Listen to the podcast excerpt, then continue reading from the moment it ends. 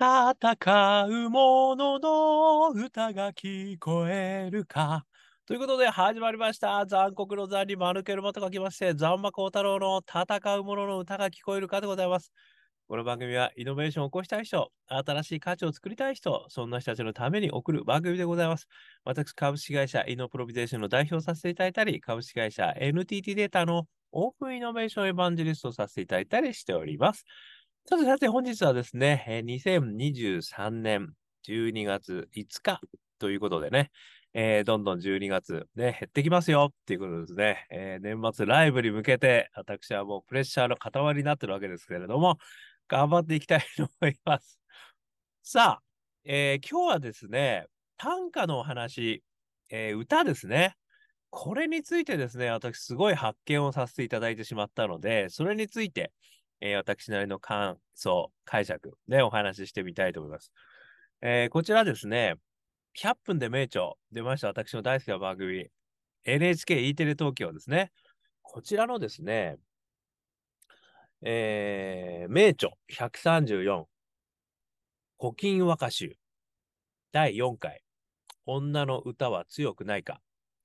えー2023年11月27日ですね、えー10時25分から10時50分といったところに放送されたものになります。まだね、NHK プラス、NHK オンラインではね、あの見えると思いますので、もしよかったら見てください。もうね、すごく良かったんですよ。これのね、あのーまあ、もちろんね、古今和歌集の、あのー女性のね、小野小町さんの歌とかいろいろこうひょ、あの披露されて、いやー、素晴らしいね、と、ね、えーいうお話がね、繰り広げられるわけですけれども、その中でね、この作家の高木信子さんという方が出てきて、で、その女性の歌をね、あのーこういうところがこんなに素晴らしいんだみたいなこと言って、いやー、ほんとそうですね、みたいな感じなんですけど、そこでね、最後に言ったセリフがね、すごく私の心をわしづかみにしてしまいまして、それについて今日はね、お話ししてみたいと思います。こう言われたんですよ。高木信子さん。短歌というのは改変しようがないんです。そのまま残っていくんです。でも、物語っていうのは、時の為政者によって、どんどん作り変えることが可能なんです。この素晴らしさ。歌は強いです。歌は強いです。最後噛んじゃった。こういうことで、高木信子さん、言われてたんですよ。私ね、なるほどと、膝を叩きまくってしまったんですよね。いや、ここからですね、私、あの、今日ね、あの、私なりの感想解釈、3つお話ししてみたいと思います。私の勝手な解釈ですよ。えー、やっぱりこう歌ってイノベーティブだなと思ったってことなんですよね。で、そのイノベーティブポイント、ね、3つお話ししてみたいと思います。1つ目、時を超える。ね、時を、あれは時をかけるだ。ね、時を超えるんですよ。だからもうタイムカプセルのように、あの、時を超えてしまうわけです。だって、古今和歌集なんてもどれくらいまでなんですかっていうね。それがこう、今にも、あのー受け継がれてるわけですね。そして、その時々の情景、感情、まあ、情勢、えーそういうものを全部こう、巻き込んでくるわけですよね。だから、それをこう、ひっくるめて、この、歌という、短歌という、ものすごい、こう、何でしょう。ね、固められた、アーカイブされた、まさに超アーカイブされてるわけですね。その中に表現されてるっていう。だからその、時を超えてくるっていうのはね、やっぱりこう、ものすごいパワーですよね、これ。だって、これから先何千年も時を超えられる可能性があるわけですよね。短歌、歌。このパワー。だからまあ、あの前にね、セレンディプティに出会うためには、要は偶然のこう、運を拾うためには、一本旅っていうね、あの本があって、またそれもね、すごく素敵な本なんです。これがね、私はすごく、まあ、これってセレンディピティに出会うっていう3つの大きな大原則だなと思ってご紹介させていただいてるんですけど、まあ、人はね、あの出会えばいろんな考えがこう教えてもらえるし、旅、旅はね、全然異質な土地、また異質な人にも会ることができる。そしてもう一つ本って言ってるんですよね。で、本は歴史、あの、上の人たちに会えるってことですよね。だから要は時を超えることができるわけですよ。本は時を超えることができるんです。で、同じように短歌もね、あの、時を超えることができる。しかも、ものすごいシンプルに、一瞬のうちにですよね。一瞬のうちにその塊の中に情景とか全てのものを、こう閉じ込めてる。そして時を飛ばしてくる。まさにタイムカプセルのようなものなんですよね。これが一つ目ですよ。そして二つ目。ここからがすごいですよ。真実を伝えることができるんですよ。で、先ほどね、高橋さんが言われたように、あ、高木さんがね、言われたように、改変を加えることができない。まるでブラブロックチェーンのように。なぜならば、コンパクトすぎるんですよね。だコンパクトすぎるから、もう改変加えようがない。で、もうちょっと変な風になっちゃう。それはもう全然違うものになってしまう。だからそのコンパクトの中に、そのすべてのものをね、やっぱりアーカイブして伝えることができるので、だからこそ改変ができない。ハッシュ値みたいになってるわけですね。これがね、やっぱり真実を伝えるツールとして、この短歌、これをね、使わない手はないなと思いましたね。つまり、いろんな人の手をね、あのー、かけるよ、よ、余白がないんですよ。その代わり、その、もう文章の中に、あの、考、考える余白だらけなんですよね。だかちょっと逆のこと言ってるみたいですけど、そのもう言葉自体はもうキュッとアーカイブしなしなければいけないんです。そこにね、全部情景とかうわーっとこう入れ込むんだけど、そこからそれをある意味回答するわけですよ、みんなね。それを読んで、これってこういう意味も含まれてますよね。こことここがね、あの、隠喩で、あの、ここがかけ、かけてますよね、とかね、そういうことが回答されていくわけですね。アーカイブ。そのアーカイブギュッとすることと、そしてアーカイブをバーッとこう回答すること。まあ、これによってね、真実が伝わるんですよね。余計なものを入れることができない。これすごくないですか？まさに、まさに、思想的なブロックチェーンみたいな、わかんないけど、そういうね、ことができているってことがね、この短歌すげえなと思ったってことですよね。だから、時を超えよう。だから時を戻そうか。ペペコパが言ってるのね。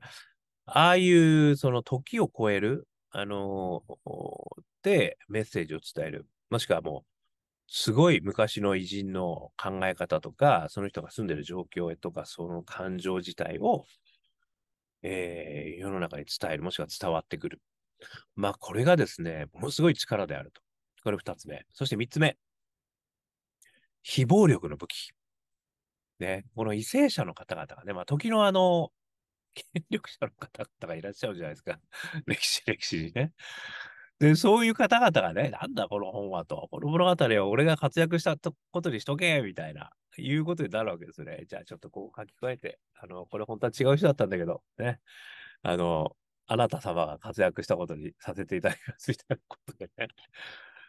も物語変わっちゃってんじゃん、これっていうのは、その時の人は分かってるかもしれないけど、もうそれが歴史でね、もうどんどん伝わってくると分かんなくなってくるわけですよね。どれが、どれが本当なのと。ね、分かんなくなっちゃう。だから、ね、よくそういうのありますよね。あの、なんかヒーロー伝説みたいな。なんかいろんなところにヒーロー伝説あるのみたいな。これなんか聞いたことあるの？これどっかでみたいな。で、いうのがこう、いろいろ あるわけじゃないですか。で、それはやっぱりこうね、時の、あの、そういう人たちが、あの、やっとけと。ね、分かってんだみたいな感じになってるわけですね。それが、こうね、ある意味これはもう、ものすごいパッケージになってるから、できないんですよ。ね。だから、非暴力の武器になる。そういう人たちに対する、あの、ある意味真実をね、そういうことたちが、これそういうこと起きてるよと。ね。それに対して、例えばまあ民衆はこういう感情を持ってましたよとかね、こういう情景でしたよとか、そういうことをね、この短い言葉の中にアーカイブできるんですよね。で、それはある意味、あの、非暴力の武器になるんですよね。要は民衆の間で、要はそのパッケージがね、あの、回答されずに、そのままこう伝わっていくわけですから。それは、ある意味、こう、頂点に立つようなね、あの人たちにとっては、かなり脅威になるはずということですよね。で、それを、こう、こう巻物かなんかわかんないけど、こう、口づてかわかんないけど、短いから伝えやすいんですよね。だもう SNS みたいな、ツイッターみたいなことですよね、要はね。だその短い文、もうツイッターよりも短いから文章。で、その中にもう凝縮されてるんですよ。だそれが、ある意味ね、こう、非暴力の武器になる。ね。なんでしたっけ。なんちゃらの春みたいな、あの、民衆のね、SNS でこう、なったみたいな。ああいうことをですね、やっぱりこの単価によってできるという、ものすごいツールだなと私は思いましたね。そしてその中には隠喩とかね、あのレトリックがね、どんどんどんどん入ってきてるわけですよ。で、掛け言葉とかがあって。で、そのアーカイブの仕方もね、あの、ある意味分かってないと、アーカイブできないわけですよ。これな、何のこと言ってんの？もう意味わかんないよね。バッタが飛び跳ねてどうしたんだみたいな。でもそこにはなんかね、あの、非常にこう、思いが伝わってんだよと。これってね、こういう意味なんだよ。いうこと自体も伝えることができるわけですよ。暗号文のように、あの、モビー集の中でね、あの、これを共有化していくということもできるわけですよね。だからそれはね、ある意味非暴力の、あの、ある意味力が弱かったり、あとはこう、社会的な地位がね、低かったりする人たちの、これはね、ものすごい強力な武器だぞというふうに私は思った。ということなんですよね。何かね、のんびりね、なんちゃらの、なんちゃらかんちゃら、ほんちゃらみたいな、あの、読んでる感じがしますけれども、実はその中には、ものすごいパッションと、そして仕掛け作りと、あの、まあ、反骨精神。まあ、ある意味、今で言えば、ロックですよ。パンク。パンクやロックみたいな感じなんじゃないかって、私はちょっと思ったんですよね。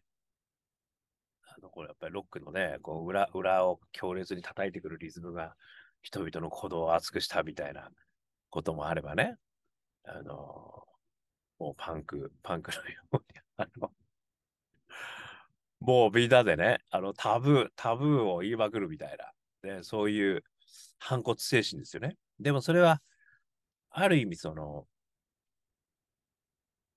民衆における、この、違和感とかね、あの、やっぱりちょっと違うんじゃねえかっていうことに対する声を上げるってことなんですね。声を、やっぱこう上げることができないと、そういう世界になるとね、もう最悪な世界になっちゃうわけですから、それをどういう手段で上げるんだっていう手段の一つ、短歌。ね、ロックミュージシャンが歌を歌うように、今屋の清志さんが歌を歌うようにですね、あの、この短歌を読むことによって、実はそういうこともできるよと。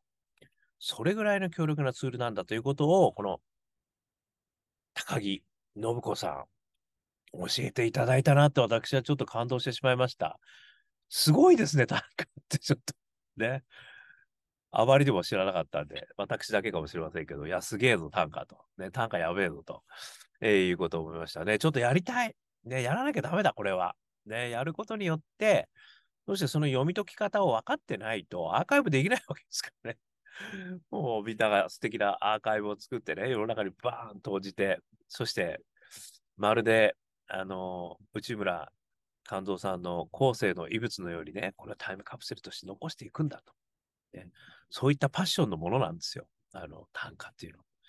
それをですね、ぜひともちょっとこれやんなきゃダメだなというふうに思った。やりたいし、応援したい。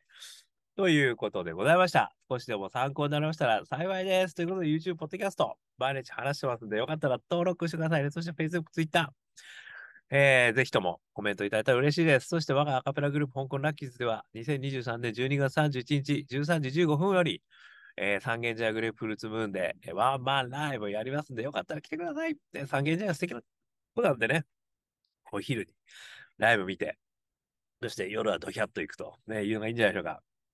えー、そして、アーカイブで聞きたい方はですね、YouTube、Apple Music、そして Spotify、こちらの方で香港好きなの、香港ラッキーズ、中年ワンダーランド、中年不思議国、これをですね、検索していただくと聞けます。ね。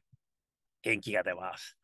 えーそしてミニアルバム、感動的な曲もね、聴きたい方はミニアルバム、あジャーニー・オブ・ラッキー、昨年末にね、出してますんで、こちらの方は、モーラ、iTunes でダウンロード販売してますんで、よかったら見てみてください。ね、視聴もできますよ。えーそして CD が欲しい方、ね、あの、歴代の CD も載ってます。香港ラッキーズ商店。えーこれも検索していただくと、買えると思います。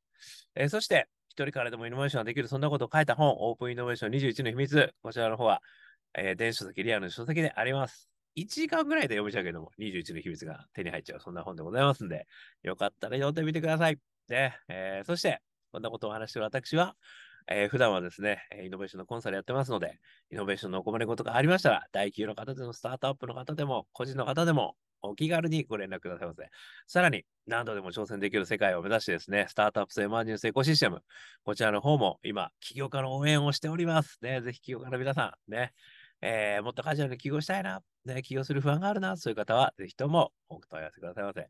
えーさらにですね、えーそれらを応援する大企業の皆さんも、応援し、あの、募集しております。ね、ということで、今日も聞いていただきまして、どうもありがとうございました。それでは皆様頑張りましょう。また明日